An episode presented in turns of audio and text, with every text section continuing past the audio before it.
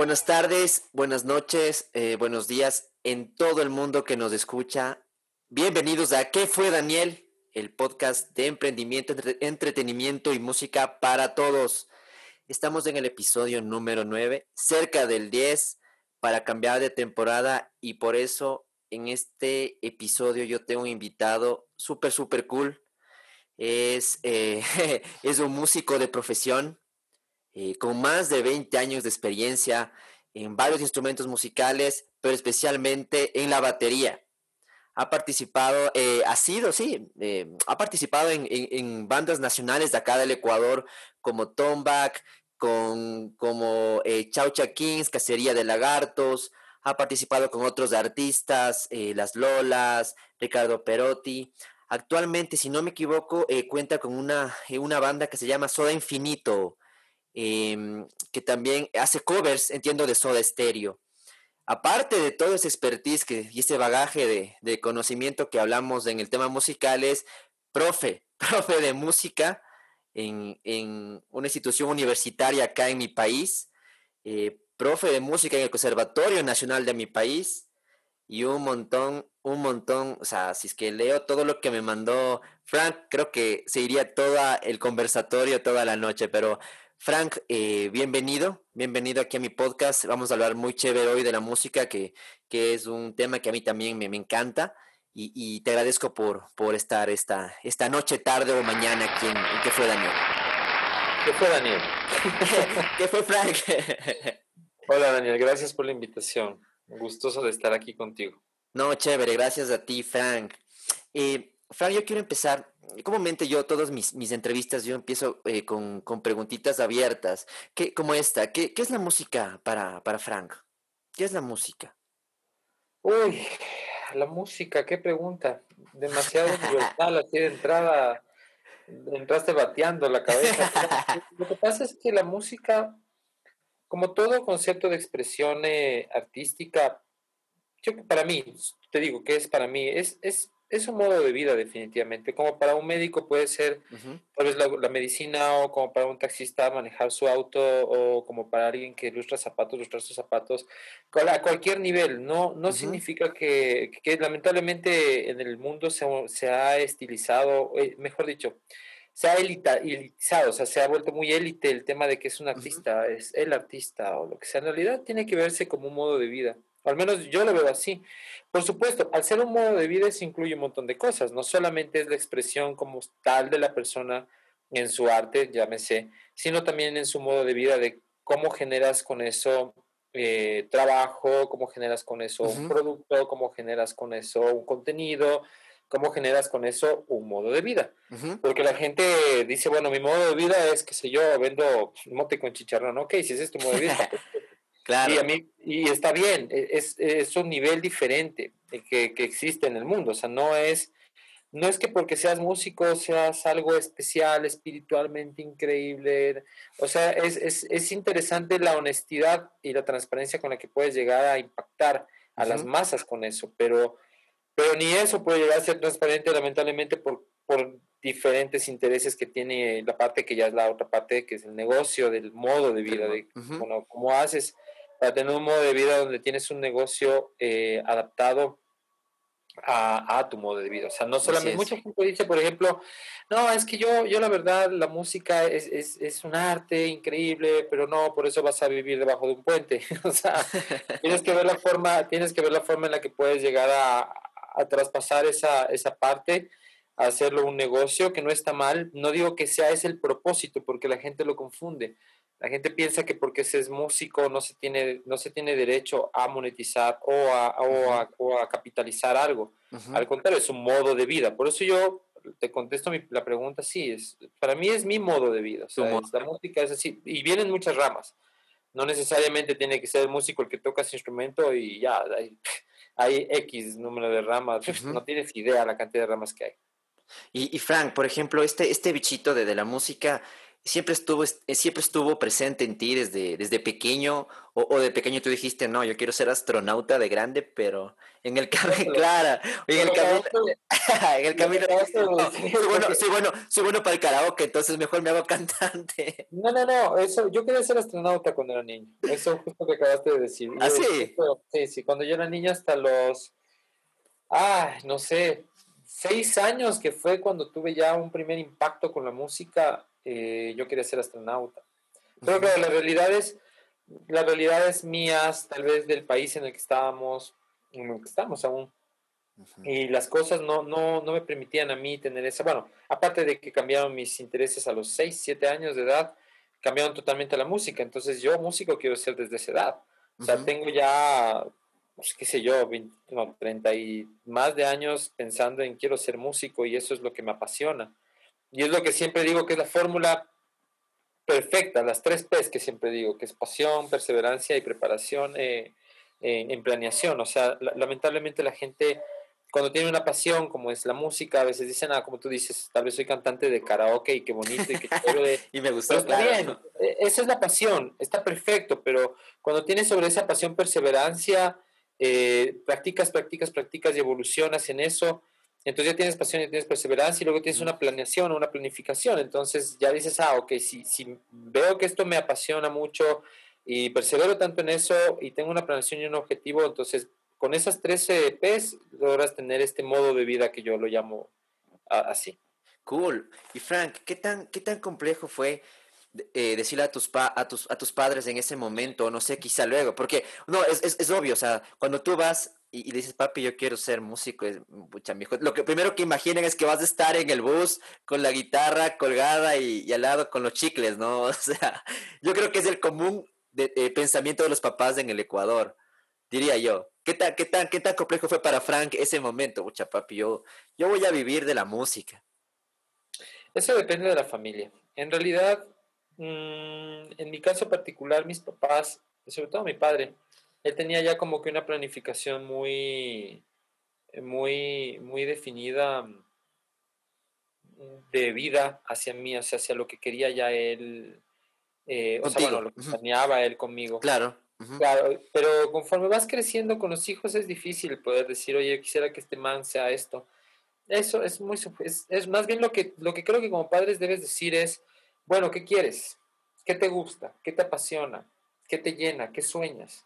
Entonces ahí sobre eso más bien le das una guía, porque es el modelo un poco antiguo de, de la sociedad, que no está mal tampoco, no digo que haya sido malo, porque formó sociedades eh, culturales, económicas eh, increíbles en, por siglos. O sea, no claro, hubo, hubo avance, claro, no significa que hubo, claro, no, nunca hubo una pausa con eso, claro, no, totalmente de acuerdo. No, no, no, no, no, no quiero decir con esto que el modelo es caduco, tal vez está mal enfocado para la nueva ideología del mundo, pero no, no significa que no le eche un beneficio también, porque la gente, pues, últimamente no, no se da cuenta que es necesario tener un poco de eso para poder trascender.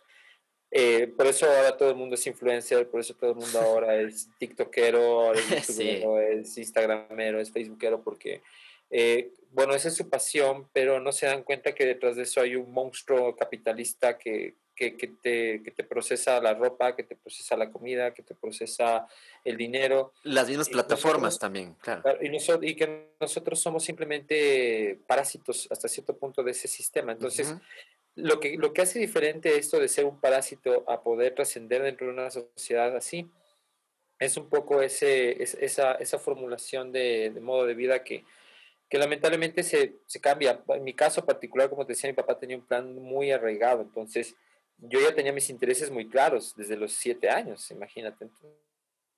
quería hacer eso, pero como tú dices, tal vez él no me quería ver sufriendo una, una necesidad económica, pero cuando tú vienes de un sistema social diferente, realmente eso no importa. Porque en mi caso, bueno, yo, mis papás no son ecuatorianos, son colombianos.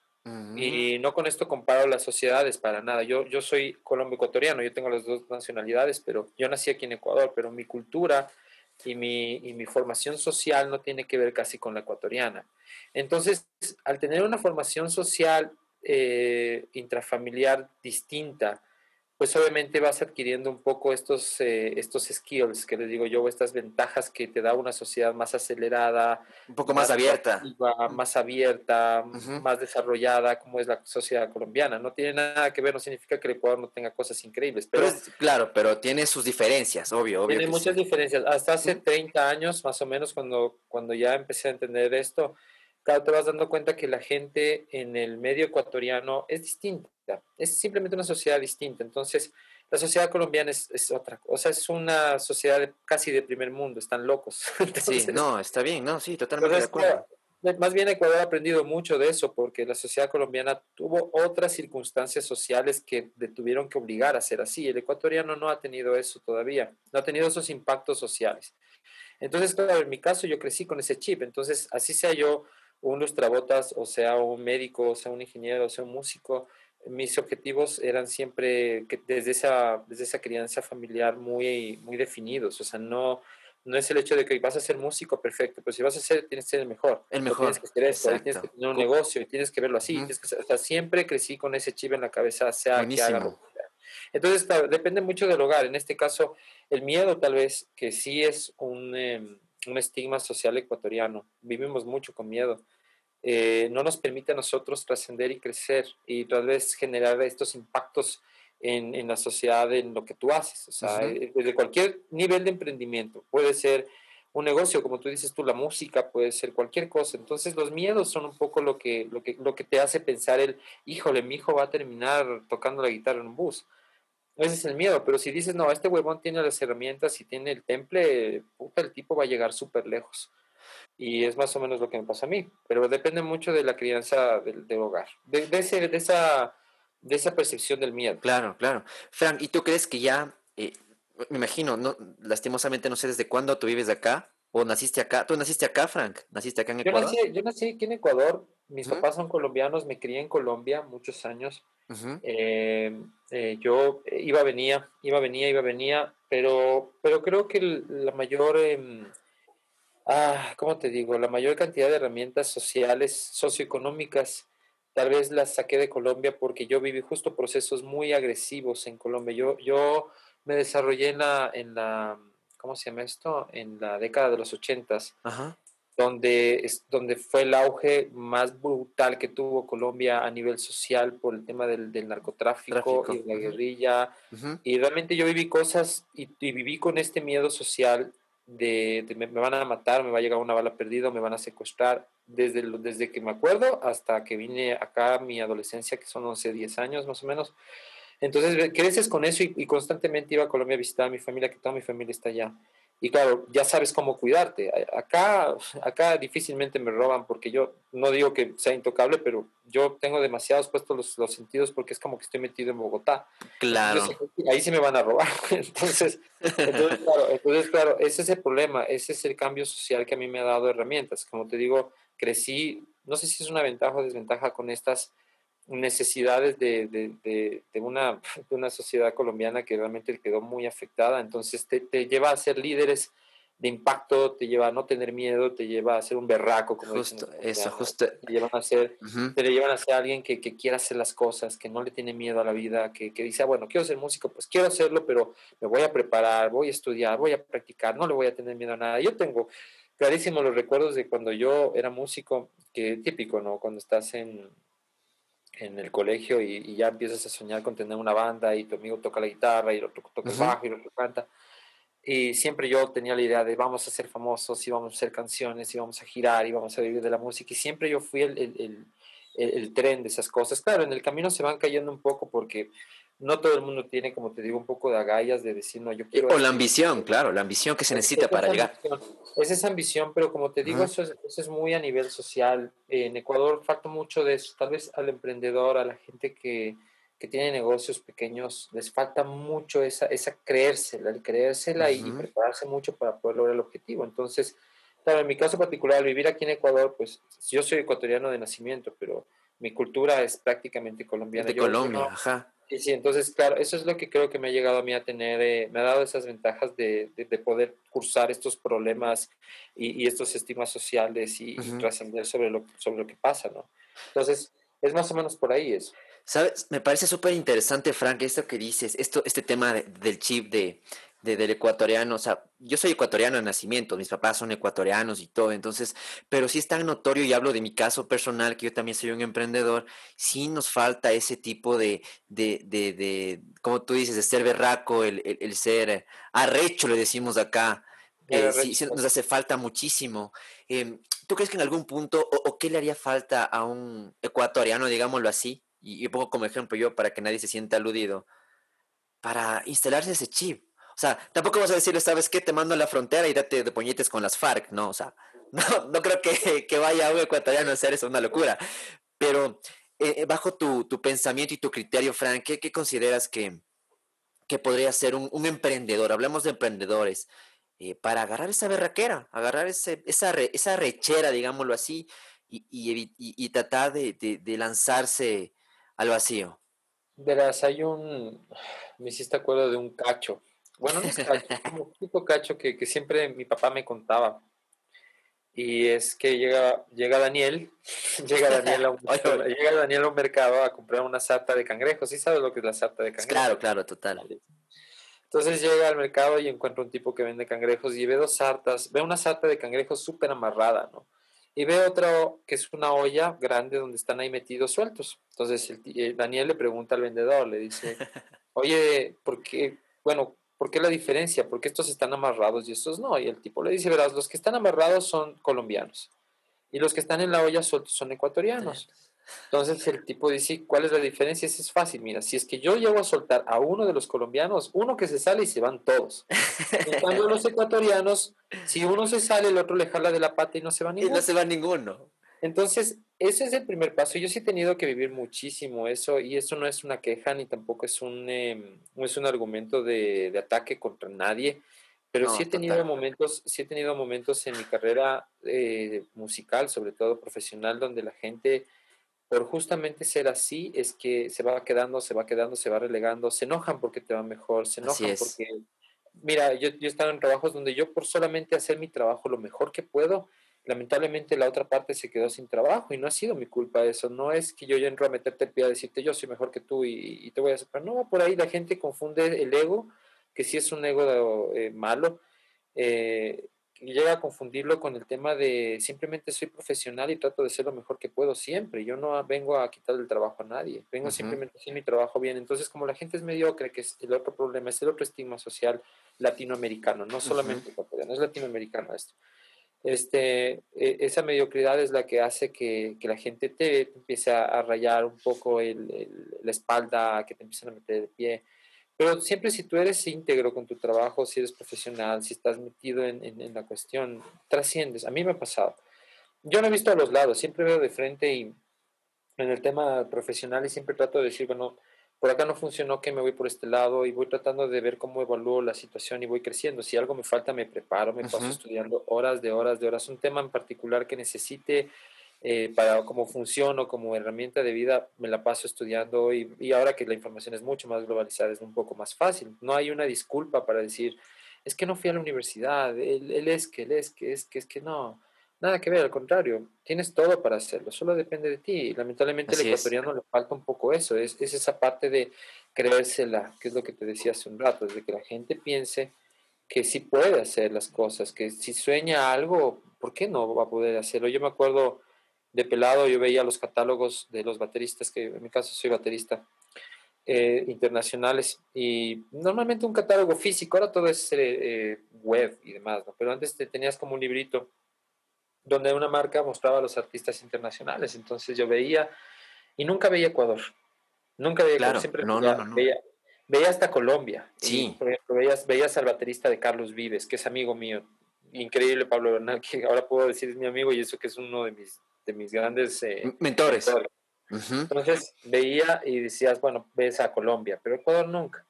Y ahora tú ves, por ejemplo, el, el, catálogo físico de Yamaha Internacional y tú ves Fran Guerrero Ecuador. Entonces dices, puta, no me puedo creer de que yo de pelado veía eso. Y, y, estás ahí. Y decía, yo, yo quiero, voy a estar algún día, sí, voy a hacer eso y ahora estoy.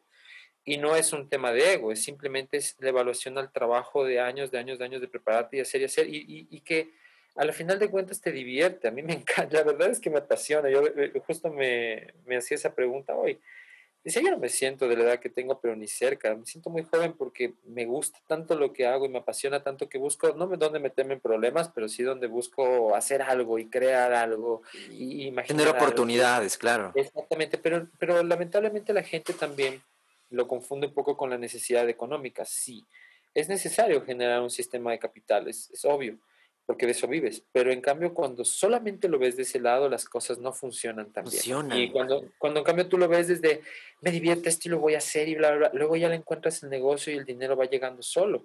Es interesante eso. Claro, después de la pandemia, pues obviamente todos hemos quedado golpeados, más el, el, el, gremio de la música, quedado totalmente devastado, pero, pero siempre hay opciones, siempre hay opciones y, y, la gente le tiene miedo un poco a las opciones, le tiene miedo a salir a la de la zona de confort, le tiene miedo a, a no creérsela, decir, no, sí se va a poder hacer. Claro.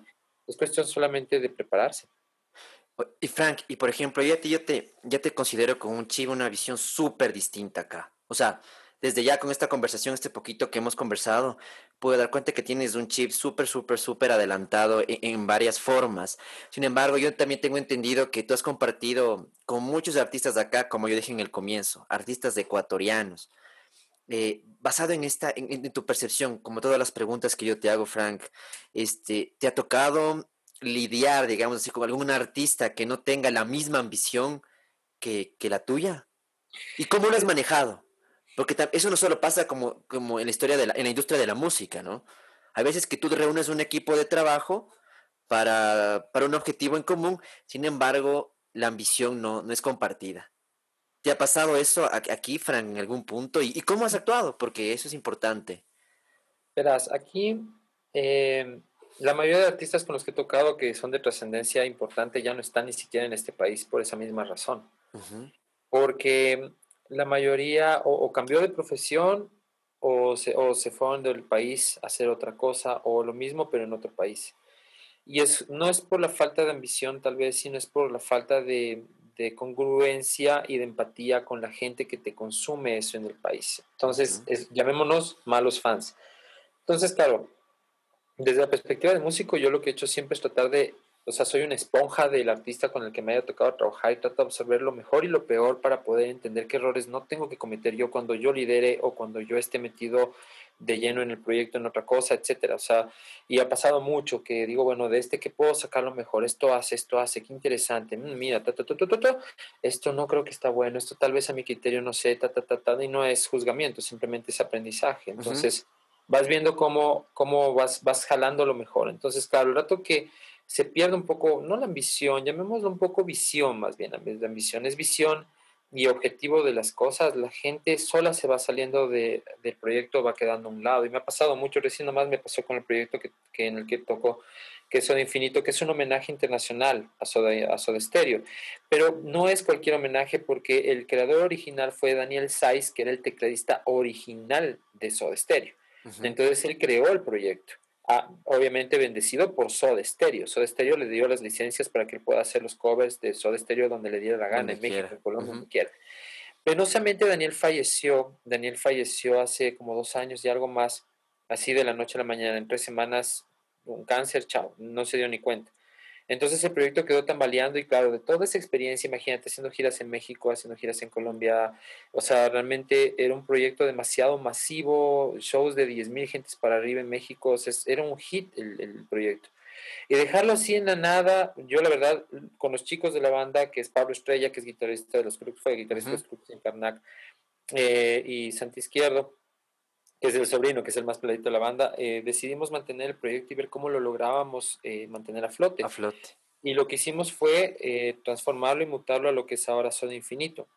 Y claro, con un cantante de Argentina, con un concepto similar, porque no es un tributo, es un homenaje internacional, es, es algo un poco más serio. Y que como venía de la mano de Daniel Saiz, pues simplemente tenemos licencias, tenemos ciertos permisos para hacer cosas a nivel internacional desde Soda Stereo, entonces no es, no es un tributo cualquiera. Entonces, ¿qué es lo que pasa? Esa, es, esa, esa visión de, de los chicos conmigo o de nosotros es la que nos ha permitido estar así. que ahorita somos el, homenaje que está en redes más activo, el que tiene Spotify, el que está, el que está apuntalando giras en México, en Colombia, en Perú, eh, ya nos llaman para eso, solo estamos esperando que nos, nos permitan tocar nada más, pero ya nosotros tenemos esa visión, pero porque los tres tenemos la misma, el mismo objetivo. Cuando no es así, las personas van quedando relegadas y se van quedando. Pero eso, eso a nivel de liderazgo, verás, eso, eso la verdad la gente aquí lamentablemente no, no tiene muy, muy claro, muy claro el panorama, porque cuando, cuando tú tienes un objetivo claro, tienes, yo lo que, lo llamo las tres P's, ¿no? La, la pasión, la perseverancia y la planeación o, eso de, tener un objetivo.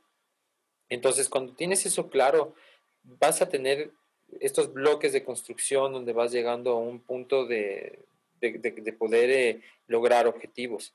Pero cuando no lo tienes, a veces solo de pasión no se pueden hacer las cosas. O solamente de perseverancia tampoco, o solamente de planeación, porque el que, el que tiene pasión, todos tenemos pasión en un punto. Puedes tener pasión de, de, de, lo que sea, me explico. O sea, Así es. gusta cocinar. Eh, pero cuando eso ya tiene perseverancia, que es lo que te decía, ah, bueno, esto me gusta, entonces Lo sigo haciendo, así es. Haciendo. Y lo otro es la planeación, ok, si esto que tanto me gusta, que, que lo hago a diario, tengo un plan de vida y lo manejo de una manera más estratégica, va a tener objetivos en algún punto. Esa energía que tú estás invirtiendo constantemente en algo que amas y con las herramientas adecuadas, con, los, con las planeaciones y con lo demás planificaciones, con perseverancia y la pasión, logras los objetivos. Eso es lo que la gente no se da cuenta. Entonces, tal vez no lo llamaría ambición, lo llamaría visión de, de que la gente tiene que tener claro, si desde el principio ser honesto en decir, bueno, este es mi objetivo, esto quiero, puedes negociar y puedes desde el nivel de liderazgo tratar de, conllevarlo. El líder no es el que manda, el líder es el que cohesiona, es el que logra armar, el que se, el que se puede basar en las diferentes herramientas para poder crear un todo, no el que manda hacer las cosas. ese, es el, ese es el que yo le llamo el, el manda más, el capataz. Pero si tienes el dinero puedes hacerlo, pero eres un artista independiente y todo bien, haz lo que te dé la gana. Pero cuando tienes un equipo de trabajo funciona mejor las cosas, lo que tú me mencionabas, tienes un equipo de trabajo y tienes, tienes sabes cómo delegar funciones y en cualquier objetivo, cualquier negocio, puede ser una, una panadería, este, trasciende bien y llega a ser una, una, franquicia o puede llegar a ser una cosa grande, como es en este caso nuestra franquicia que es de infinito, que es internacional, o lo que sea que tú te propongas hacer, pero ese es, ese es creo que la forma, y no lo digo yo, lo dicen los mentores de marketing, liderazgo, de negocios. De todo todo el mundo lo dice. Así Lamentablemente somos necios y creemos todavía en los negocios de la abuelita o el negocio de la tienda de la esquina. Cierto. Pero, bueno, Muy bien. cada uno. Frank, y dentro de, hablando de los objetivos que, que me estabas contando un poco, eh, para Frank, ¿es importante los premios o la pasión? ¿Por qué la pregunta? Cuéntame. O sea, todo, eh, mi pregunta realiza aquí no tanto como una visión tuya propia, sino yo quiero hablar de, del mercado aquí global y de la música, ¿no? O sea, ahorita yo te tengo a ti como un referente de esto.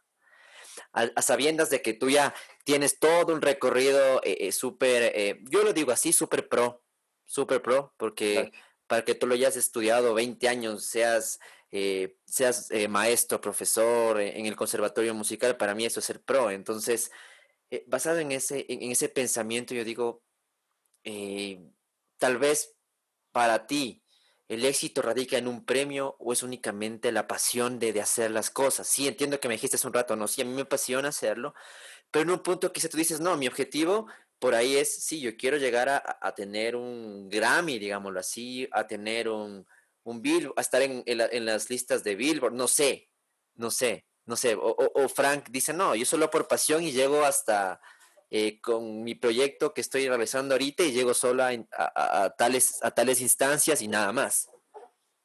Lo que pasa es que eso ya es la ambición. Ahí empiezas, la ambición no, no es, la ambición, verás, aquí hay un problema de conflicto con el ego y la ambición, porque la ambición no es mala si es que tú la controlas desde, desde la pasión, más no desde el ego. Cuando la controlas desde el ego, eh, el problema es que al tener ego viene esta ambición de yo quiero ser más que ustedes, quiero tener más que ustedes, ustedes son unos fracasados, mírenme, yo soy brillante, yo soy increíble. Eso habla del ego sobre la ambición. Eh, la ambición es de decir, pues obviamente quisiera tener un Ferrari y tener una mansión, me explico, o sea, ¿quién no lo va a querer hacer? Es, es estúpido. Pero en cambio, cuando, cuando empiezas a madurar un poco la parte del, de la autoestima, que por ejemplo en esta pandemia a mí me ha enseñado mucho eso, porque nos ha golpeado a todos tanto en la autoestima, o sea, es el autoestima el que quedó en la, en la, en, en la lona, o sea, la gente quedó sin trabajo, quedó a veces sin que comer, quedó sin nada, te quedas solo. Entonces ese es un golpe a la autoestima que te hace madurar y, reflexionar y decir, bueno, lo que tanto ambiciaba desde el ego era necesario, será, o simplemente el hecho de ser agradecido de que un día más estoy vivo y tengo, que, y, tengo la bendición de hacer lo que hago y disfrutarlo, será el mejor premio entonces. Porque la verdad es que yo ni siquiera pensaba, como te digo, de, pelado, tal vez porque eres inmaduro, dices, bueno, yo quisiera estar en este catálogo internacional, lo que te decía hace un rato, pero no tiene nada que ver con, con hoy por hoy puedo hacer esto todos los días y, puedo comer de ello, puedo pagar mis deudas de ello, puedo pagar mis cuentas de ello, y, encima la gente eh, admira el trabajo, pero la admiración no viene desde la parte del ego, sino desde el agradecimiento. En mi caso particular, el hecho de que tú me llames a un podcast o de que mañana me llame alguien más o de que reconozca mi trabajo es simplemente agradecimiento de chévere. Eso no me hace ni más grande ni más pequeño, es simplemente gracias porque lo que, lo que estoy haciendo refleja que puedo dejar un legado y que la gente puede aprender algo, aprender algo. que puede mejorarlo y puede superarlo.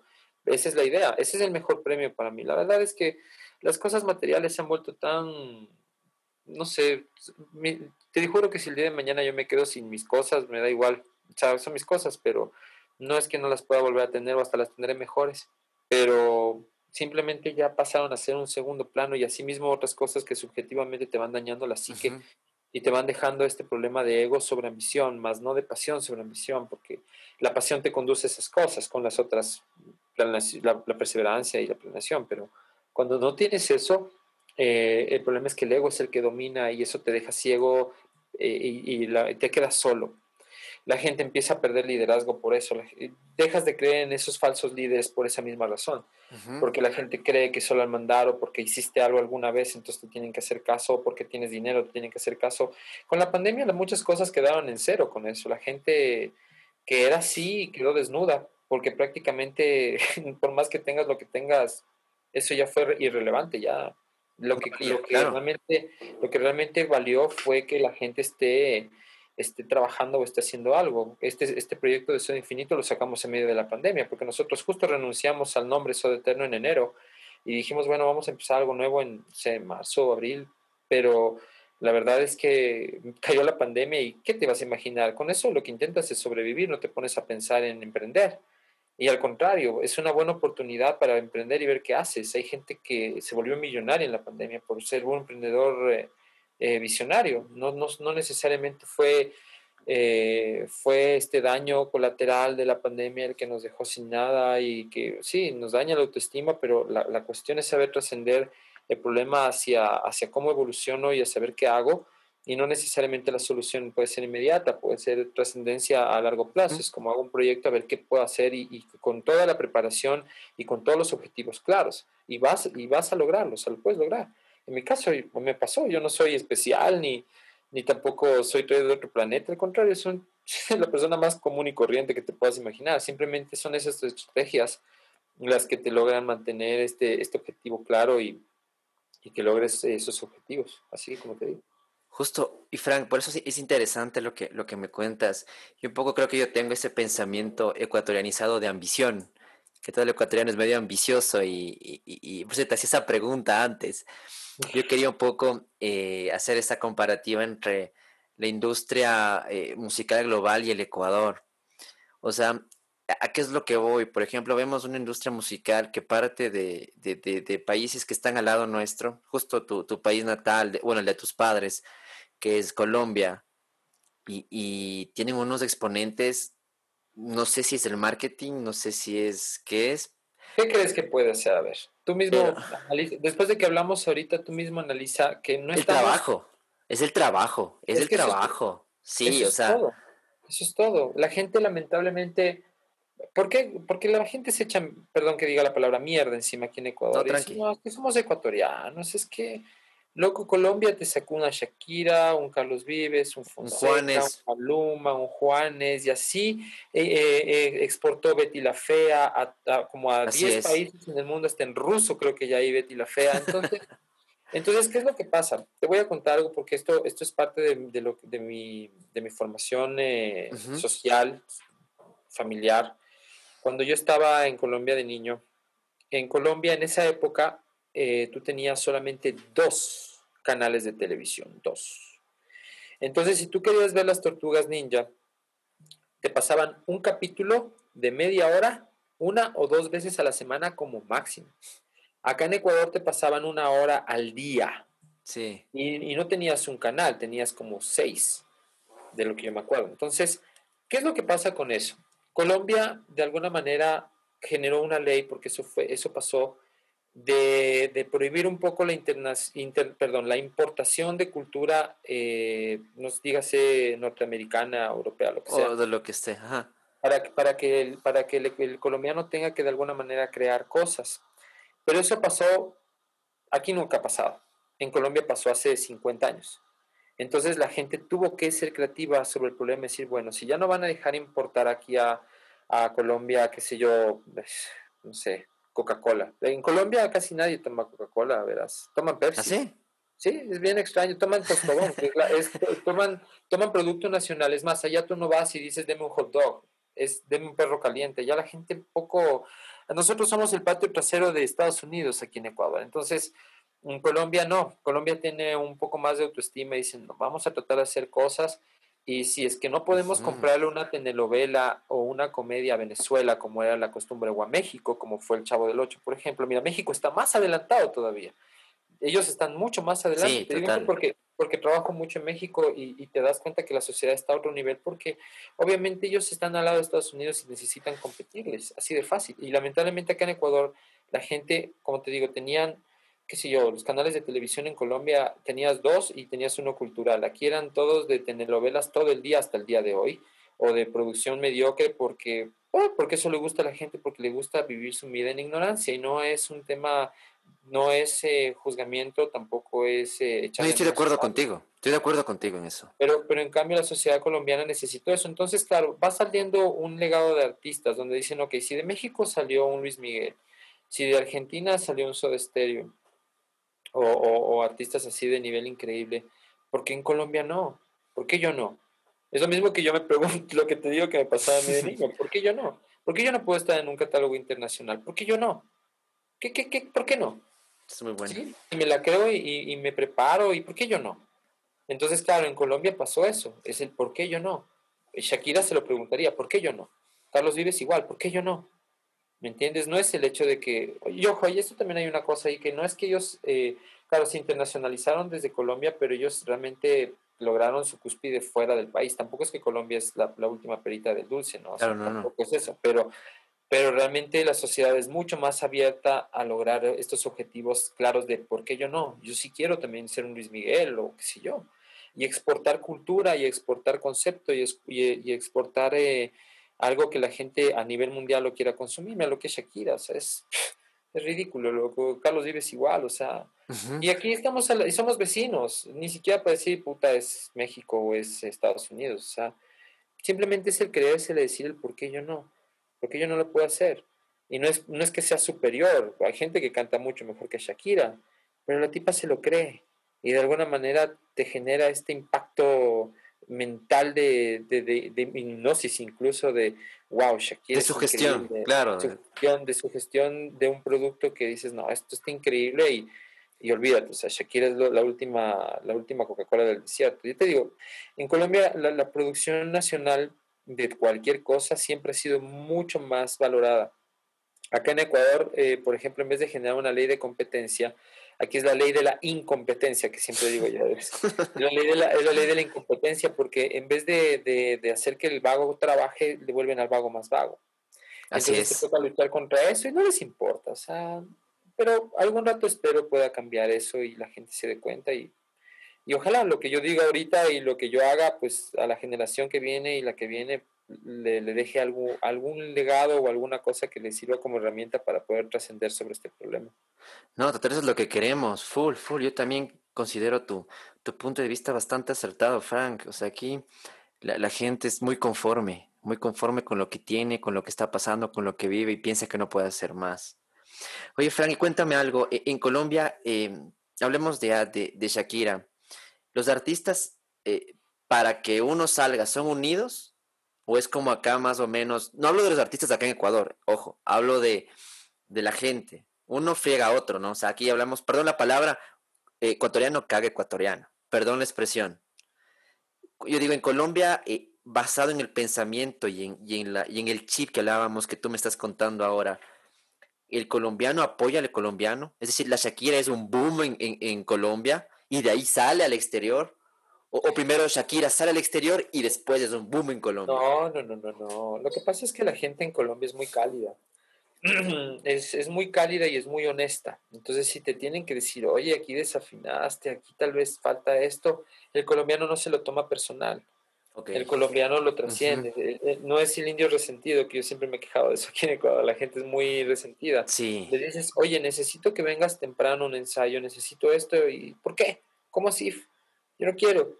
No me mandas. Yo no soy tu empleado. Se empiezan automáticamente a generar esto. A defenderse. Sí, sí, sí. sí esta autosugestión de, de, indio resentido. Y ojo, no tengo nada en contra de una, una forma o, cultural. O sea, hasta hoy creo que llegó el, el, podcast nomás, aquí en Ecuador. Sí, va, a, va, a subir, va, a subir de oyentes de Colombia y va a bajar oyentes de Ecuador. O, o, me van a mandar a matar. Pero bueno, el caso es que, el caso es que la gente en Colombia es, es, muy, es muy directa y es muy uh -huh. honesta. Entonces tienes que vivir con eso. Que si te dicen la plena, te la dicen en la cara. Pero acá el ecuatoriano es extremadamente resentido y es, sí. hipócrita. Entonces, claro, no sabes con qué estás tratando, no sabes si estás, te están diciendo la verdad, si te están mintiendo, si te están alabando porque sí, o, o sea, y es, y es, sí. es tenaz. Y, y, ojo, todos hemos cometido ese error en algún punto, ¿no? tampoco yo he sido libre de eso, pero, pero claro, cuando te vas dando cuenta y vas creciendo y madurando, eso, eso tiene que desaparecer. En Colombia no, casi no existe, no digo que no haya, ¿no? En todas las sociedades hay pero en la mayoría, si ya ves que a alguien le va bien, le impulsas y le ayudas y le compras y ves cómo le haces. Pasa algo muy interesante. La última vez que estuve en Bogotá fue en abril del 2019, que estuve de gira con Soda Eterno, como se llamaba antes. Y como mi familia está allá, pues yo decidí quedarme una semana más después de la gira. Uh -huh. Y claro, algo que pasa muy, muy, muy importante es que tú ves emprendimientos pequeños en extremo y los ves llenos y, o sea, por ejemplo, ese, me acuerdo el día que fue después del show, que me fueron a, mis, mis eh, mi tío y mi abuela me fueron a recoger del hotel donde estaba. Me dijeron, oye, eh, vamos a ir a comer a un lugar nuevo, una de mis primas, me dijo, es un lugar así de comida colombiana, obviamente, ¿no? Dígase chicharrón, papá criolla. La bandeja paisa. Bandeja. No, no tanto así, pero sí algo así, pero, pero era, era algo más gourmet, no era, no era el típico que llegas allá que le dicen el, ¿cómo es? Me olvidé el nombre ahorita, pero bueno, ese, ese, ese es la, la, la, mega, la mega, el asado que le dicen los argentinos, o casi no, ese acá es como, tiene un nombre, pero no me acuerdo ahorita, pero a un nivel más como, como un giveaway de Burger King o algo así, yeah, o sea, no, no, es, eh, no es algún restaurante típico, sí, no, no es como llegas a, a la compra del hornado o algo así, no, no es así, sino que es algo más, más nice, llamémoslo así. Y el lugar estaba lleno y era chiquito, era, era el garaje de una casa. Y la comida estaba espectacular y la gente llegaba a comer. Y era metido en un lugar súper extraño donde dices yo que no llego ni loco. O sea, o está en un centro comercial, o está en un centro comercial, o está en, eh, en, una avenida principal y entro a consumírtelo. Pero yo no me voy a meter así entre calles y casas y en el parqueadero de una casa. Y dar casa con y, eso, claro, y dar con ese lugar. Y Bogotá, que, que, que es 20 veces Quito más. Entonces la gente, claro, no se da cuenta no se da cuenta de este efecto de cómo apoyo yo el emprendimiento dependiendo de lo que me estás dando. Y eso pasa en todo, artísticamente. Ya te digo, por ejemplo, las colas aquí, eh, Fruit, por ejemplo, Borangine, son gaseosas ricas, pero no tienen el impacto que tiene Coca-Cola, porque Coca-Cola sí vino acá a comernos la cabeza, en Colombia no, en Colombia tiene conflictos con Postobón, que es la que manda, y tú llegas a un restaurante y te pides una manzana Postobón, o te pides una colombiana, que se llama la gaseosa colombiana, que es colombiana, se llama colombiana visto, y tiene, un sabor, uh -huh. tiene un sabor entre fresa y manzana raro, a mí no me gusta, pero todo el mundo hasta lo mezclan con cerveza y le dicen refajo, o sea, es, esa, es, esa es la el diferencia, uh -huh. esa es la diferencia de la de la sociedad ecuatoriana con la colombiana, que también tiene impacto con la mexicana, ¿verdad? La mexicana también tiene cosas así, pero es, de primer mundo casi. Pese a que es latinoamericano, tienen esa forma de ver las cosas y por eso realmente llegan a, impactar a, mira, el Chavo del Ocho es algo universal, o sea, y las novelas mexicanas y la... Pero no solo eso, Frank, imagínate ahora, los influencers, los youtubers. Que todos son mexicanos. Ajá, y ya también colombianos, o sea, hay mexicanos y colombianos, o sea, todos los booms son o mexicanos que Luisito comunica y el colombiano, el, la, la chica, la legarda, etcétera, etcétera, ¿no es cierto? ¿Y por qué el ecuatoriano? ¿Por qué yo no? ¿Por qué yo no? A mí me ven como el baterista que, bueno, que toca afuera, que, me busqué, me busqué la manera. O sea, bien o mal es un homenaje internacional, no es mi música. Tal vez soy, soy simplemente un subempleado de un proyecto así. Pero, pero de alguna manera estás trascendiendo y estás generando mercado. Tanto así le decía a alguien, sí, ok, ¿cuál es la conciencia económica social? Y esto es una, esto es una pregunta súper importante. ¿Cuál es la conciencia económica social? Tú trabajas, ok, tu actividad económica que puede ser, no sé, ir y hacerle el jardín a una persona, te está pagando por un servicio. Esa persona recibió el dinero de dónde? Ok, tiene un, tiene un jefe, un trabajo que le paga. Ese jefe, ¿qué hace? Ese jefe depende de un dueño de una empresa que exporta algo y que de alguna manera trae plata al país. Entonces nosotros nos volvemos el parásito del parásito del parásito del parásito del parásito del parásito. Entonces cuando nos ponemos en ese plano, ahí recién nos damos cuenta y desnudamos el ego, desde la parte incluso económica de decir, ok, yo, yo ¿qué, qué responsabilidad económica social estoy dando al país? Simplemente estoy siendo una una sanguijuela que chupa plata de donde puede. Figura, así es. Pero si tú vas a México y haces una gira y traes plata al Ecuador, ¿qué estás haciendo? Ya te vuelves, ya te vuelves autoridad en el tema, claro, estás en la parte de arriba. Entonces yo, yo lo hago así, cuando yo me voy a México traigo dinero de México. Cuando me voy a Colombia traigo dinero de Colombia. Estoy generando esta exportación de algo, así sea el homenaje a, Tres Patines, pero pero estás generando esta, esta responsabilidad económica de, cómo ingresas dinero al país. La gente ni siquiera lo imagina, ni siquiera ve ese término económico cerca de su vida. Es solo yo trabajo por plata, solo trabajo por plata, trabajo por plata y hago lo que sea por plata, pero no dices, ok, ¿cómo hago para realmente inyectarle capital al país? Así sea 100 dólares, me explico, pero estás trayendo plata. Entonces, de alguna manera eso le va a dar trabajo a alguien más o le vas a invertir en algo más y le estás dando movilidad económica al país eso, es, eso es lo que hace, por eso yo creo mucho en, si yo soy muy, muy de un sistema capitalista, porque el que realmente genera es el aquel que manda flores a Rusia, el que exporta plátano, el que exporta cacao, el que exporta turismo para traer dinero, para que el país pueda, todos estos parásitos y estas sanguijuelas que somos nosotros tengamos con qué vivir, porque si no, ¿cómo le haces? Así es. ¿Me explico? Del dinero no lo imprimes de los árboles, tienes que generar un balance económico entre lo que exportas y entre lo que gastas. Pero la gente no, no, ni siquiera se ponen a pensar. Yo, yo he tenido que realmente ponerme a leer y estudiar un poco de eso y ver que esa es la función de, de, negocio. O sea, y la gente cree que, que, ah, porque ya me dio plata el Estado y tengo mi departamento, yo no, yo no le creo, yo no le creo ni cerca a, a, la gente socialista o a los de izquierda, socialdemócratas, porque ellos que tengo amigos que vivieron de, de, chuparle la sangre al Estado como músicos por años y tuvieron su casa, tuvieron su carro, tuvieron pagadas sus deudas, tienen sus ahorros porque vivieron bien del Estado. Y defienden a capa y espada el socialismo y la izquierda o centro izquierdo, como lo quieres llamar, cuando en realidad ¿qué hicieron? Chuparle la sangre como sanguijuelas, pero hicieron algo para traer plata al país, invirtieron en un negocio para darle trabajo a alguien más. Alguien más, así es. Simplemente está subdividiendo la sanguijuela de la sanguijuela de la sanguijuela. Que yo también he sido sanguijuela y sigo siendo, pero, pero si ya voy al extranjero y, tratas, tratas de, de, salirte de este círculo vicioso de la, llamémoslo así. Llamémoslo círculo necesario, pero, pero la gente no, no, no ve un poco más allá. Cuando lo ves así, es cuando cambias el chip y dices, no, entonces, ¿por qué yo no? ¿Por qué yo no puedo irme a Miami y ser un hit mundial y traer plata de Colombia o, al país donde seas? Claro. y, o sea, y eso está, yo, eso es un muy buen ejemplo, Frank, que, que, puede ayudar muchísimo a nosotros los emprendedores. O sea, y creo que ese es el, común denominador de los emprendedores. Tal vez no pensarlo de la manera tan, tan técnica como tú la, la, la bajaste, pero ese es el pensamiento que uno tiene, ¿no? Ser como el, el, el eh, se puede decir, la base de, de, sustentar toda la economía y tratar de ayudar a la economía dentro de, de un país. O sea, es, importantísimo. Claro, es así. O sea, el hecho de que tú puedas, por ejemplo, eh, darle trabajo a un amigo eh, o, comprarle algo, le estás ayudando. Prefiero comprarle la colada morada, te pongo un ejemplo, prefiero comprarle la colada morada a algún amigo que lo está haciendo a una empresa grande, no porque la empresa grande no, no lo necesite también pero de alguna manera generas esta estabilización económica entre, entre microemprendimiento, pymes o los pymes y todo lo que es macroeconomías de, qué sé yo, eh, no sé, Cirano, que es, una, es, internacional. o por ejemplo, y la colada morada en el Cirano es carísima. O sea, si te das cuenta cómo de a Sí, total. Ya, prefiero comerme la hamburguesa en un lugar que me gusta incluso hasta más que en un McDonald's, que es una es una es un oligarca internacional, a, le compro una hamburguesa en un restaurante pequeño que está cerca de mi casa.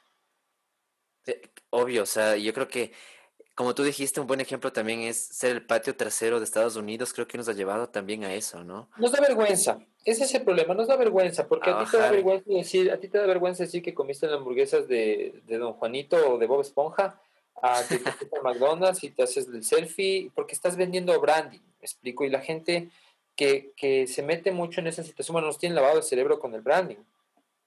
Y es necesario, no digo que no, o sea, es, es necesario. Pero cuando tienes este branding y lo colaboras o lo, o lo empiezas a, a, compartir con emprendedores pequeños o con incluso músicos pequeños, lo que sea que hagas pequeño, vas generando un balance.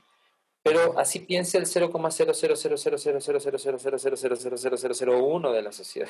No, no, no, somos hipócritas. O sea, de ley vas a preferir a comerte el McDonald's que irte a comer Que irte a comer donde Pepito. Claro, no, no. Exactamente. Es, es, penosamente es así. Pero en la música, ese es el problema. Y ya como te darás cuenta, no es un drama, musical, es un drama social. Social. Sí, no es un problema del círculo musical. No consumes, o sea, por ejemplo, hay un montón de gente que, que en vez de consumir bandas nacionales, consume internacionales, pero ¿qué están dando las bandas nacionales? Es que ese es el otro problema también. Entonces volvemos en cambio a la otra parte tóxica. Es como, entonces como músico tienes que decir, ok, si Shakira hizo esto, si Carlos Vives hizo esto, ¿qué hicieron en su momento para poder trascender? Entonces vas cambiando la fórmula y vas cambiando tu estatus de ego de decir, es que esto soy yo y así me tienen que aceptar y si me consumen bien porque yo soy un artista íntegro, y no, al contrario, no digo con eso que te vendas y hagas reggaetón, aunque bueno, si quieres hazlo, pero, pero, tienes que tratar de buscar la vuelta a un nicho de mercado que te va a consumir. esa es la preparación, esa es, esa es parte de las tres P's, es la planeación y la planificación, es saber qué estás haciendo con el objetivo, porque la pasión la tienes, ya sabemos que te gusta. La, perseverancia, bueno, depende de tu, de tu disciplina, estar ahí ahí, ahí, que no lo dudo, mucha gente la tiene pero la planeación, la, la, la, la, borran con el ego, la borran con la autogestión disfrazada de, de, artismo. Por eso lo que te decía de inicio, el artista, ¿sabes? Es, es, deben manejarlo como un modo de vida, no como un elitismo, porque eso es lo que hace que la gente se caiga. Y la gente que ha luchado por años se, se rompe las vestiduras y dice, no, es que yo sí fui un revolucionario, yo alcancé a echar piedra, como dicen, yo sí fui a las huelgas, yo sí compongo música contra política, contra derecha. Bueno, todo bien, pero resulta que luego hiciste una banda que fue mega pop, viviste del Estado, te dieron tus cosas y fuiste feliz. Entonces no seas hipócrita.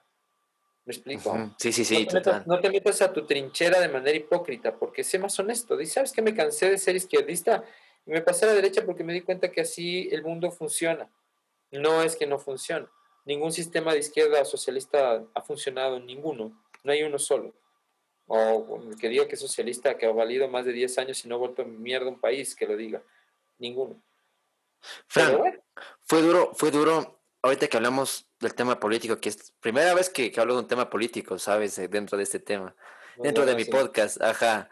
Frank, en la época de, del anterior presidente de mi país, que era un, tipo muy, muy socialista, ¿fue duro para, para la industria musical dentro de tu situación?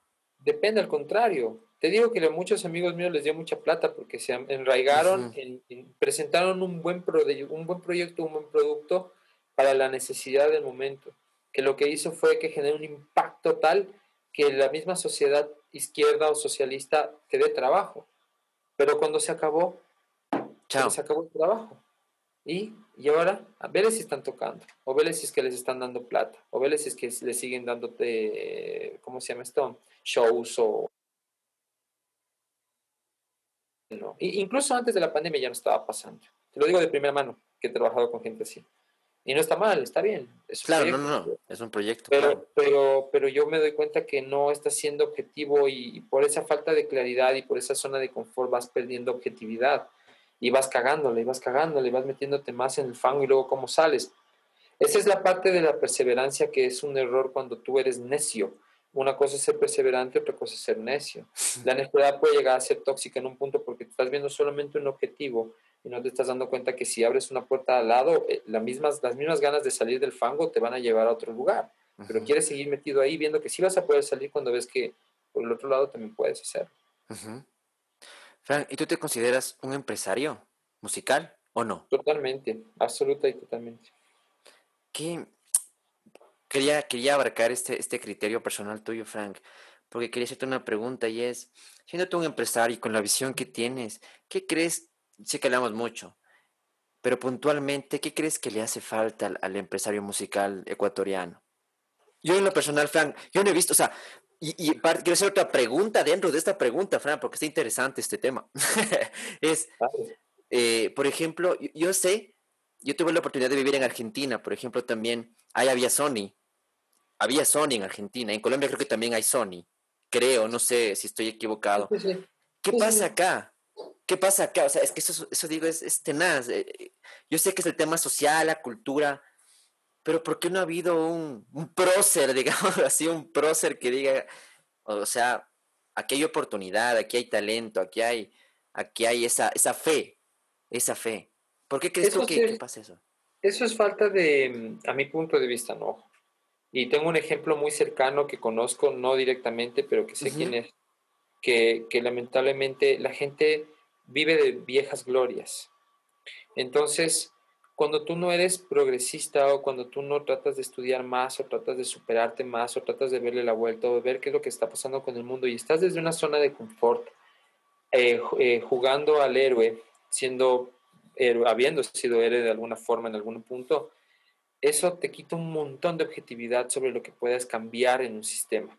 Porque, por ejemplo, en Ecuador hubo Sony, o bueno, creían que había Sony y habían personas que eran funcionarios de Sony que ahora están siendo profesores en una cierta universidad del cual no voy a nombrar el nombre y que están sentados en un cubículo ganando un sueldo de más de 3 mil dólares eh, eh, dando clases, enseñándole a la gente que sí cree en sus sueños y que, que todavía tiene esta pasión prendida, enseñándole lo que ellos hicieron cuando el sistema es diferente, o peor aún, metiéndoles en una burbuja que no existe, que donde solamente ellos se retroalimentan cuando se no se dan cuenta que hay un universo. Entonces, ¿cómo carajo logras trascender afuera si no, no, no sales de esta burbuja?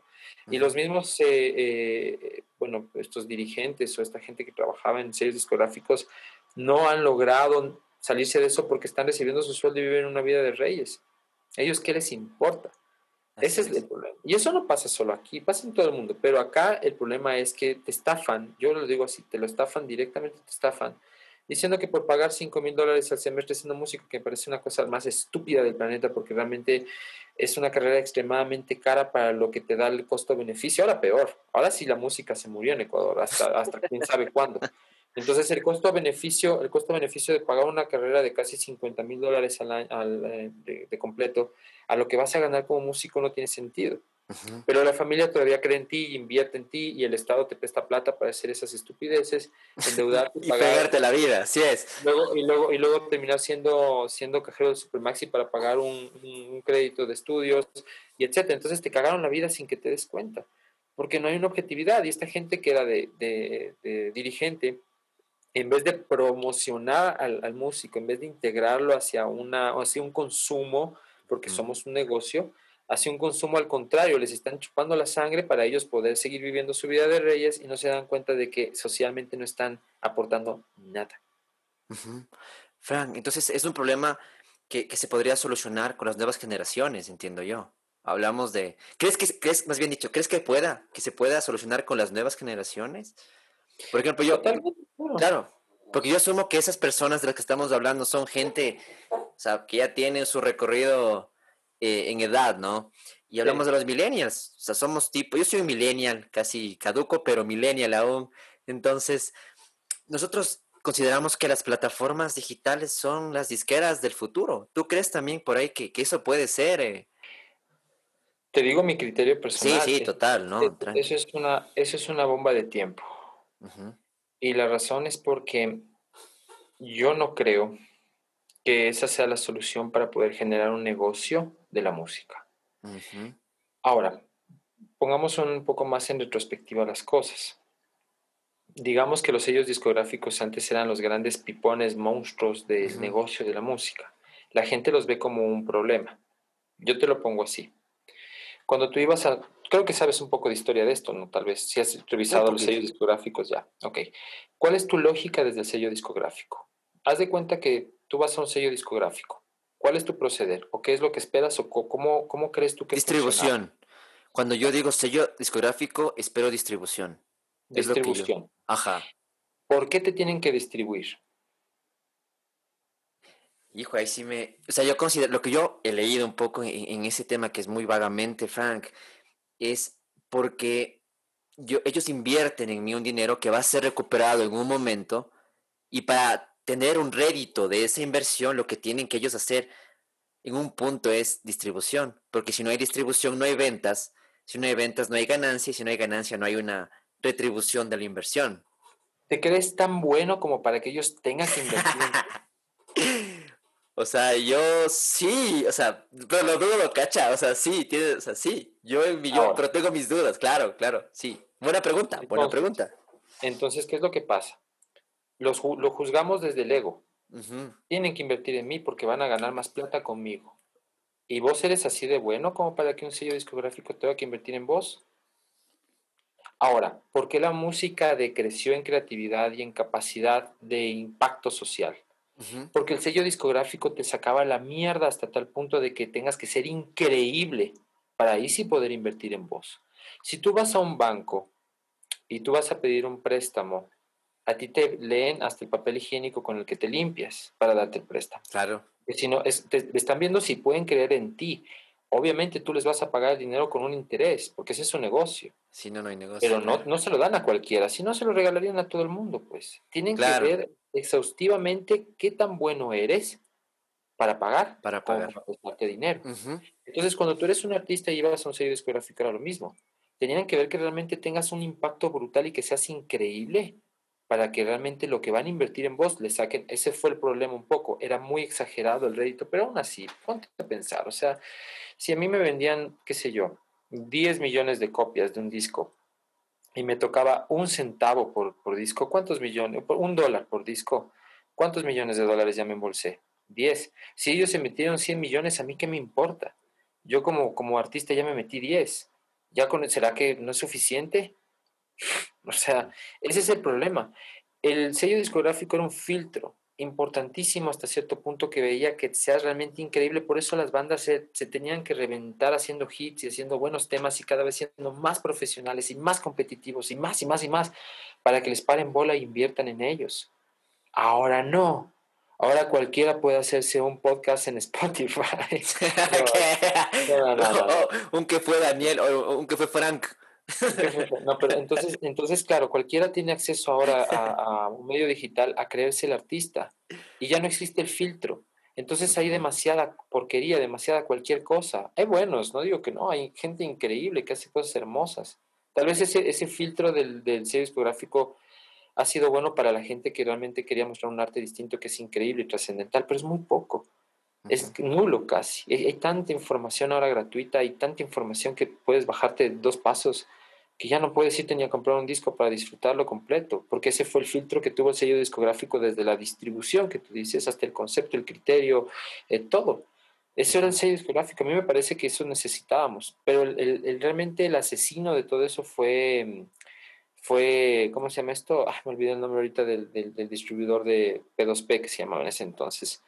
Pero bueno, el caso es que el MP3 y toda la distribución, por ejemplo, el iPod, todas esas, eso es la cagada de la música, eso es lo que nos hizo pedazos.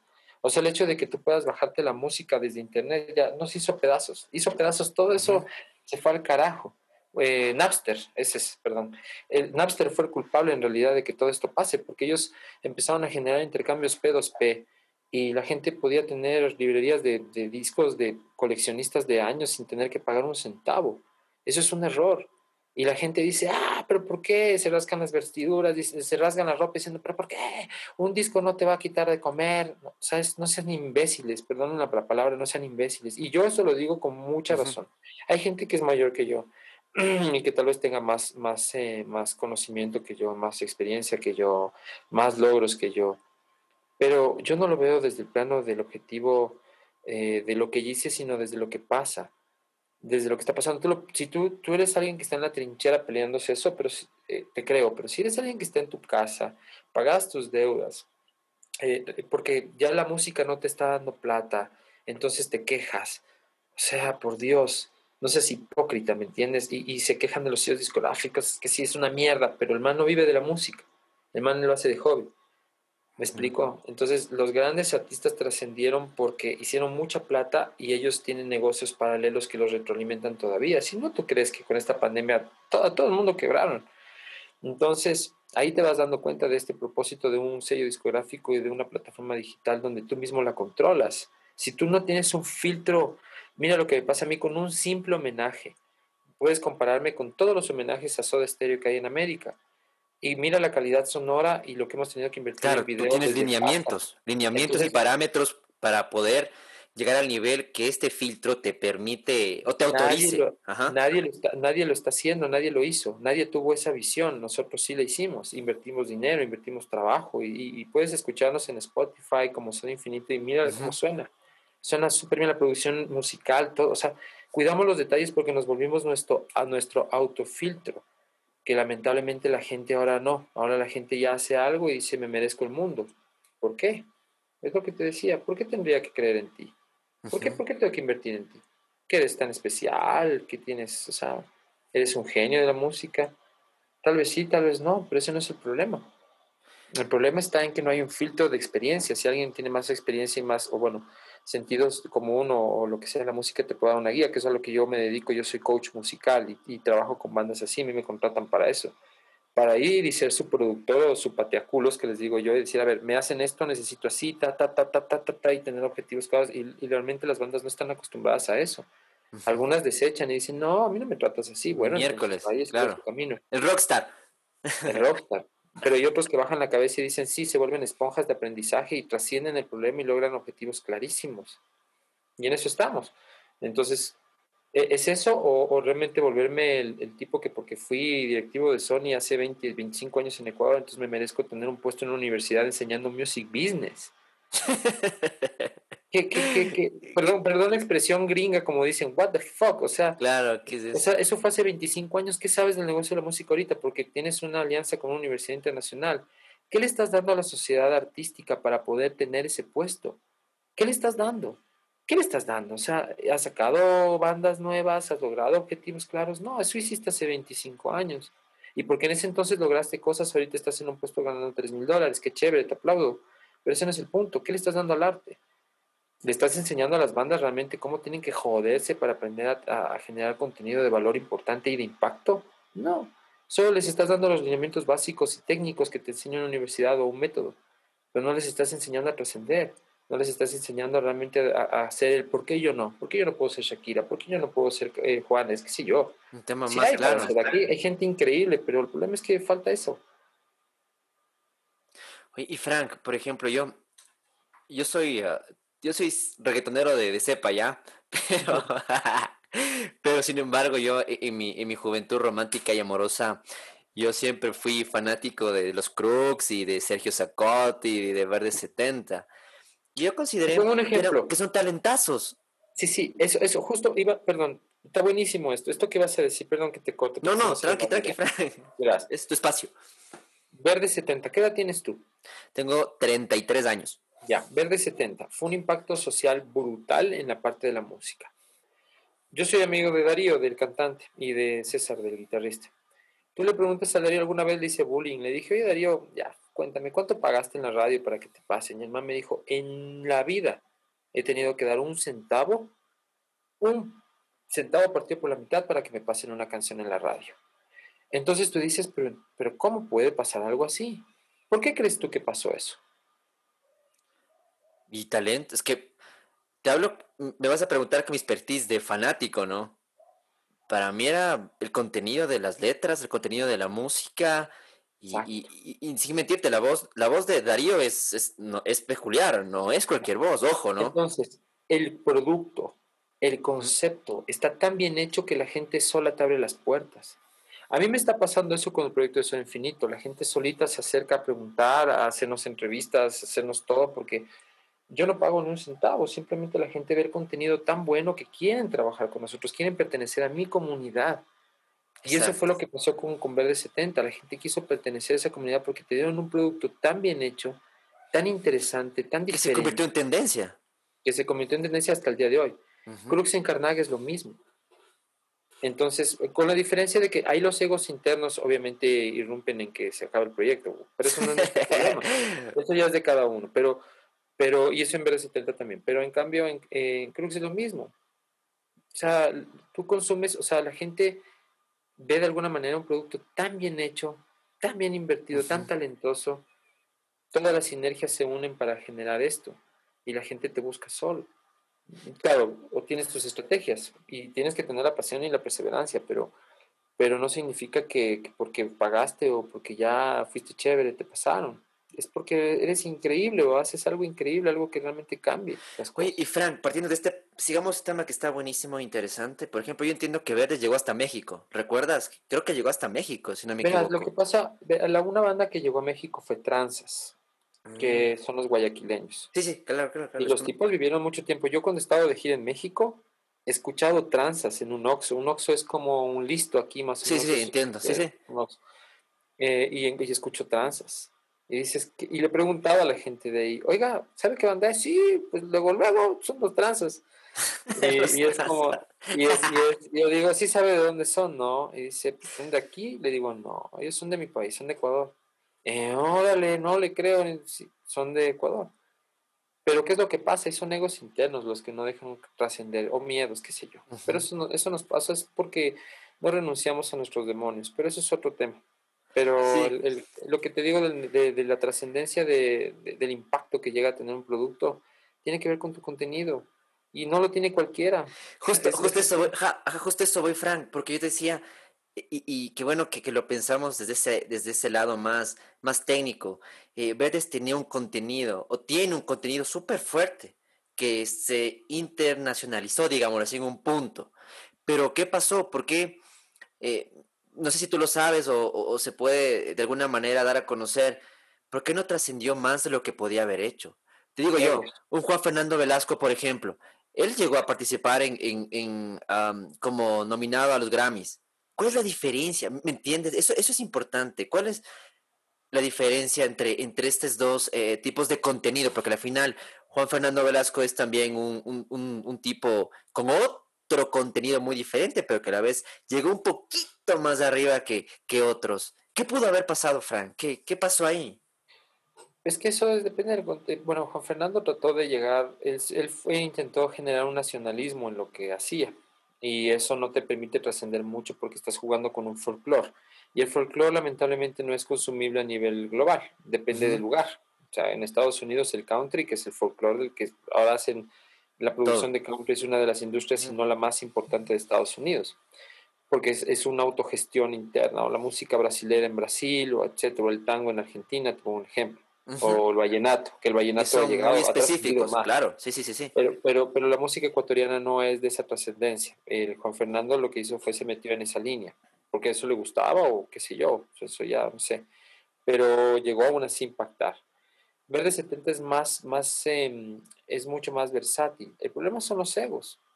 Y eso lo sé de primera mano porque soy amigo de ellos. Entonces, claro, se cansó el uno del otro, el otro del otro, ya no quisieron seguir. El Darío siguió una carrera de solista que no le fue tan bien. Luego se dieron cuenta que como Verde les iba mejor y intentaron volver. y ya no fue lo mismo. Y ahora tratan y tratan y ven si pueden y tratan y hacen por ahí su plata y ganan de regalías. O sea, se la buscan. crecimos también, claro. Pues. O sea, ya no somos, claro, ahora ya hay otro, otro mercado más porque mis, hermanas, yo, mis hermanas son más, más mercado de, de, verdes que yo. Claro, entonces, ese es el problema, la gente no se da cuenta de ese, de ese consumismo necesario y, y puede ser muy, muy transparente con tu arte. Lo único que necesitas es tener las herramientas adecuadas para meterte en el juego y ver cómo impactas en una sociedad. Frank, yo puedo observar, volviendo al tema un poco de, las plataformas digitales, eh, tú, tú, tienes una página de YouTube, ¿no es cierto? Tengo un canal, sí. Y tú, es un canal, perdón, y, tienes eh, una cuenta en Instagram. O sea, permíteme, pero la cuenta de Instagram es bestial. Las fotografías que tienes son súper cool. O sea, creo que vale la, la pena. Ese, ese manejo que tú tienes dentro de, de tu, de tu canal de YouTube y, tu página de, de, perdón, tu cuenta de Instagram que tienes abierta, ¿tú misma la manejas? ¿Requieres de, de, algún tipo de, de, expertise publicitario?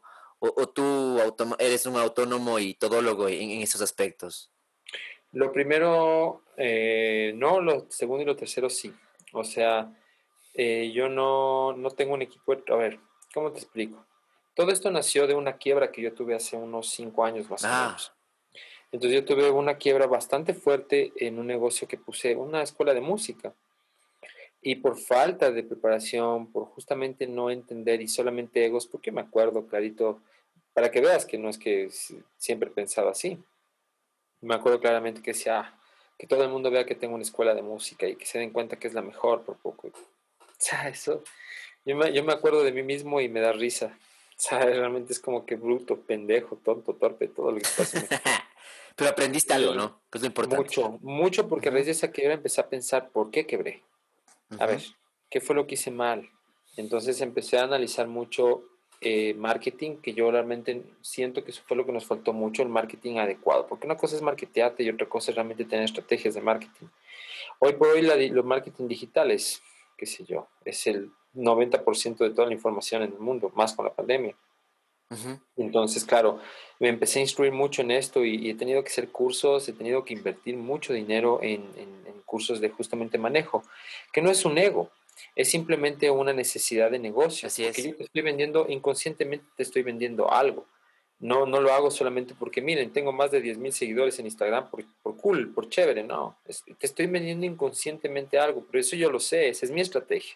Y no con eso te estoy diciendo que te estoy manipulando, para nada. No, no, no. Es... te estoy vendiendo una imagen y te estoy vendiendo credibilidad porque mi contenido es de total y absoluto, eh, ¿cómo se de, de, total y absoluta eh, ¿cómo es? transparencia y honestidad y, y, contenido es abierto.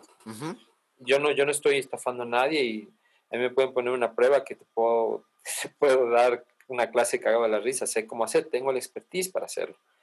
Pero, pero hay mucha gente que te vende humo lamentablemente en redes sociales es así, hay un porcentaje muy alto de humo. Entonces, claro, lo primero es que no, yo no tengo un equipo, no es que yo he pagado a un experto, el experto ha sido yo, he tenido que yo volverme experto para entender qué pasó conmigo y por qué perdí, por qué, por qué, por qué me caí. Y sobre ese concepto voy creciendo y digo, no, no, esto hice mal, esto hice mal, esto hice mal, esto hice mal, esto hice mal, y lo voy cambiando y cambiando y cambiando y cambiando, y con esos objetivos, claro, vas trascendiendo vas creciendo en redes sociales con prueba error, como te digo, haciendo cursos, bla, bla, bla, pagando. Yo incluso doy. Ahora ya, ya voy a lanzar un nuevo contenido que es em, justamente este coach musical, que no es producción, porque la gente lo confunde. Y la otra parte que es un poco de justamente asesoría de, de manejo digital, pero no, la asesoría es un error.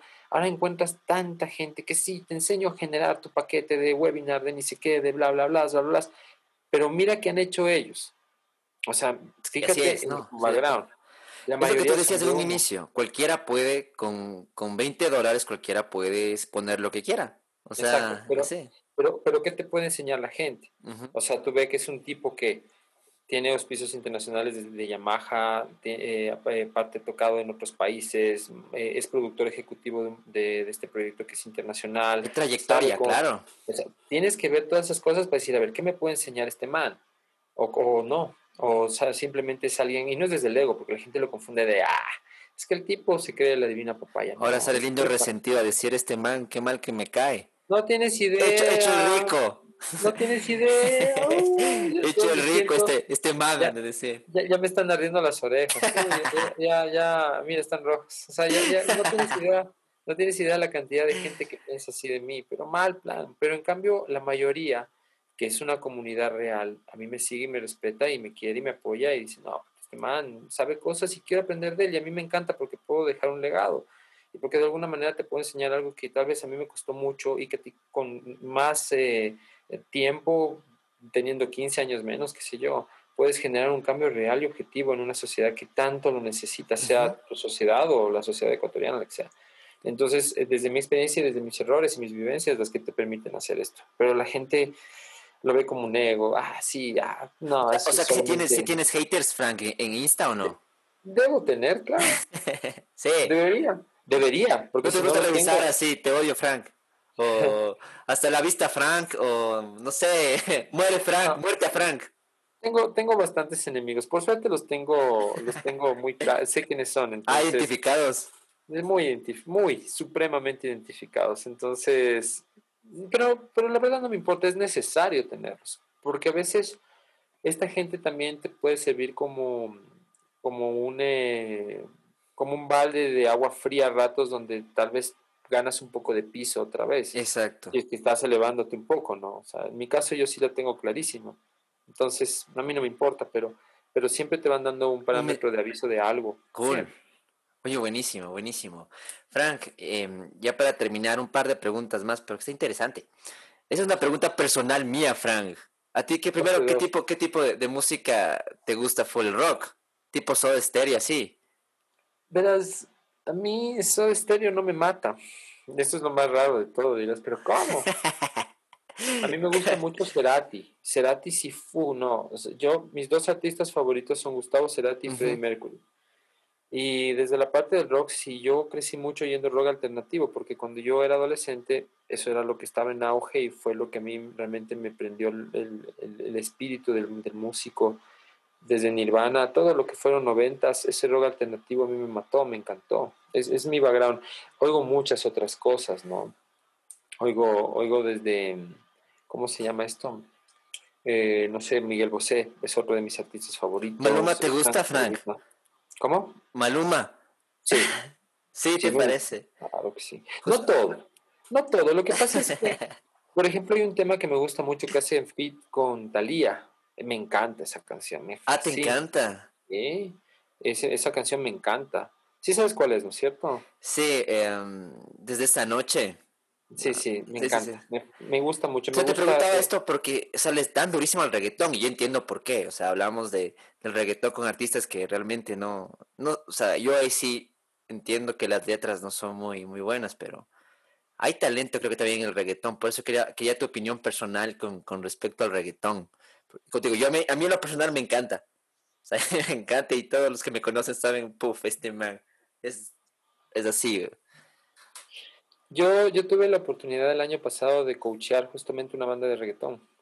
Ah, sí. Y, y, claro, me tuve que empapar en el tema del music business del reggaetón y es una cosa increíble como, o sea, es lo mismo que pasa con Arjona. La gente se queja, la gente se queja de Arjona, pero, pero es envidia. O sea, sí, es un letrista que hace letras fáciles, pero analiza por qué las hace fáciles, a ver. Tú dime por qué tiene que ser temas cotidianos o, muy comprensibles. A ver, desde tu lógica, ¿por qué crees que lo hace? En la publicidad hay un tema que se llama insights, que son los trozos de vida. Entonces, lo que él lo hace marqueteramente, también pienso yo, porque hace que tú revivas esos momentos eh, con las letras que él te va diciendo, ¿no? Una, esa es una. ¿Cuál puede ser otra? A ver, dame un ejemplo. La otra tal vez puede ser... Eh, si tú quieres ser reconocido a nivel mundial, ¿quién te interesa que escuche tu música y la entienda? ¿Alguien que es un filósofo incomprendido ah, del mundo? No, no, ¿O el que te vende los chicles? El que te vende los chicles. Exacto. Entonces, para qué te pones a hacerte el artista? Es un ego. si lo que quieres es que el, tipo que, es de controlador de busca cante El más simple cante tus canciones, claro. No digamos simple, el más normal, el común normal.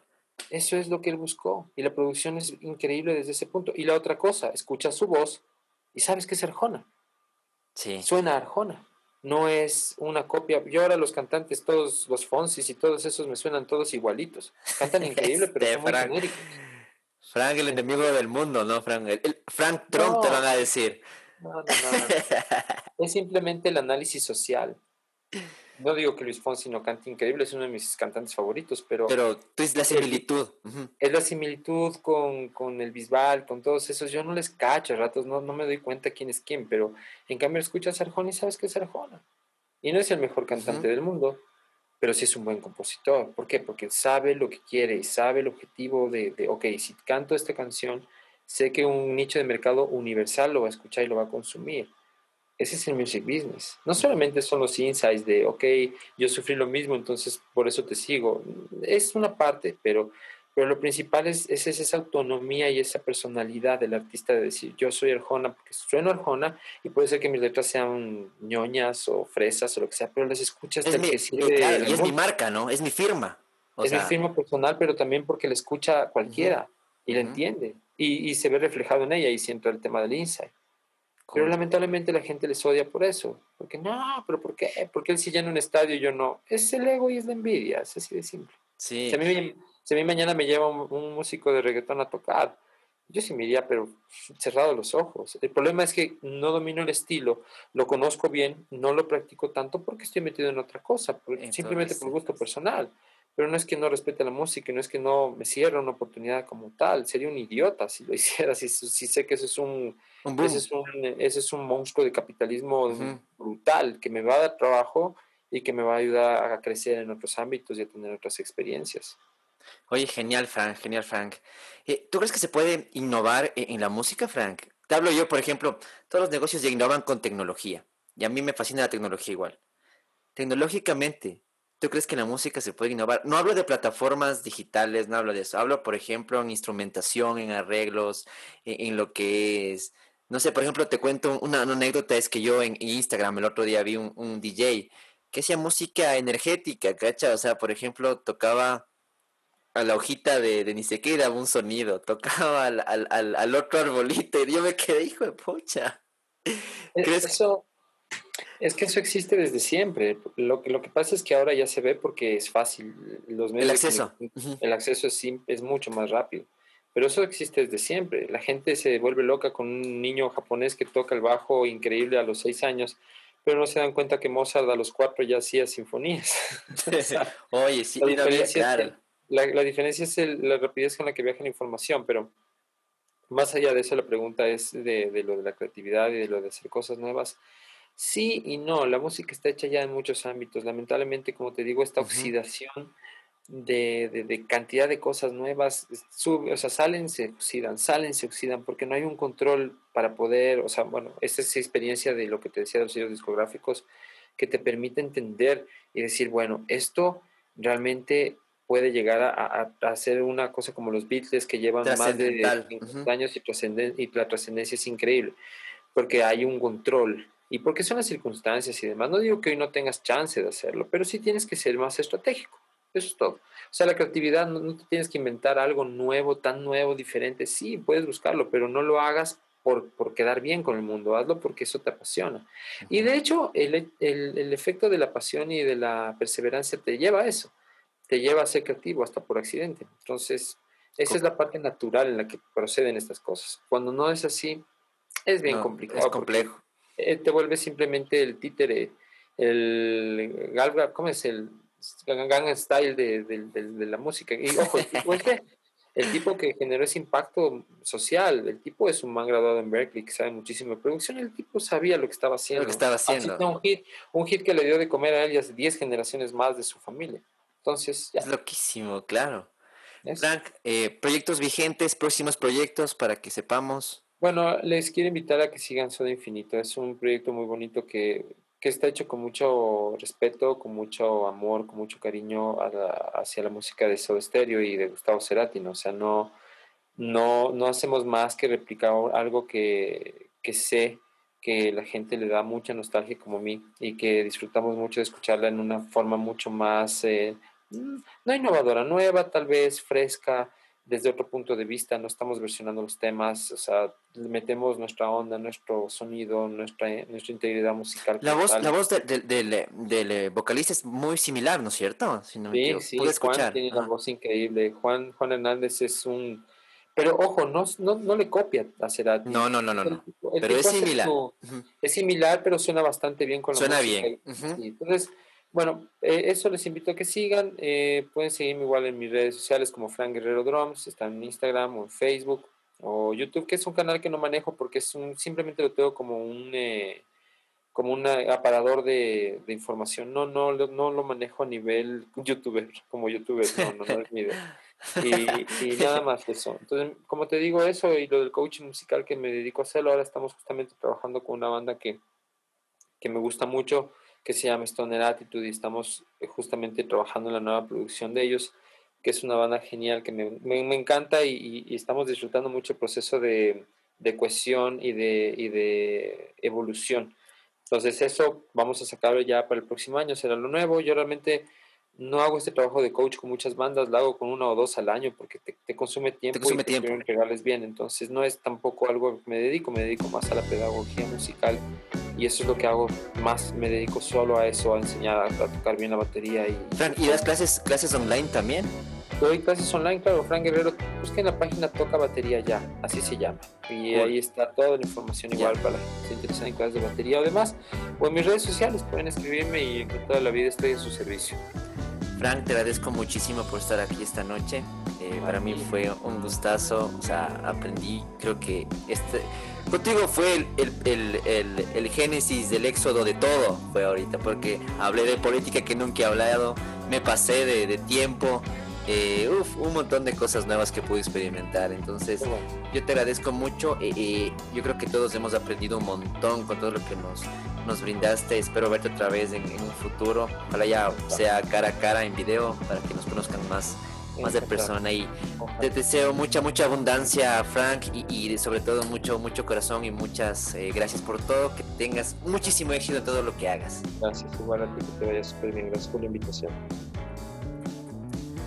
Este podcast es auspiciado por Papers Inc., monstruosamente creativos. Eh, amigos, quería recordarles, como les dije en el anterior episodio, que iba a, lanzar un, libro digital de, creatividad. Es un, es un libro corto, muy corto, de 10 páginas, pero con unos tips muy, muy útiles para para que tú puedas eh, eh, volver a encender esta creatividad que has ido perdiendo para cualquier tipo de negocio, para lo que tú quieras. Eh, lo encontrarás en Amazon, el link ya lo pondré dentro de, creo que sí se puede poner en la descripción de Spotify, o si no en, en, mi Instagram, uh, mi Instagram que es... mi Instagram que es el DTWO guion bajo D y el número 2. DTWO guion bajo D y el número 2. Ahí yo posteo eh, algunos tips, mensajes y sobre todo la pondré el link de libros si es que no lo encuentran aquí en Anchor o en, Spotify. Agradecemos también eh, el acompañamiento y el auspicio de Cinema Snacks, de Tucker's Fruits, de Dicoinar, de Odontofit quienes han confiado en nosotros y nos siguen escuchando hasta el día de hoy.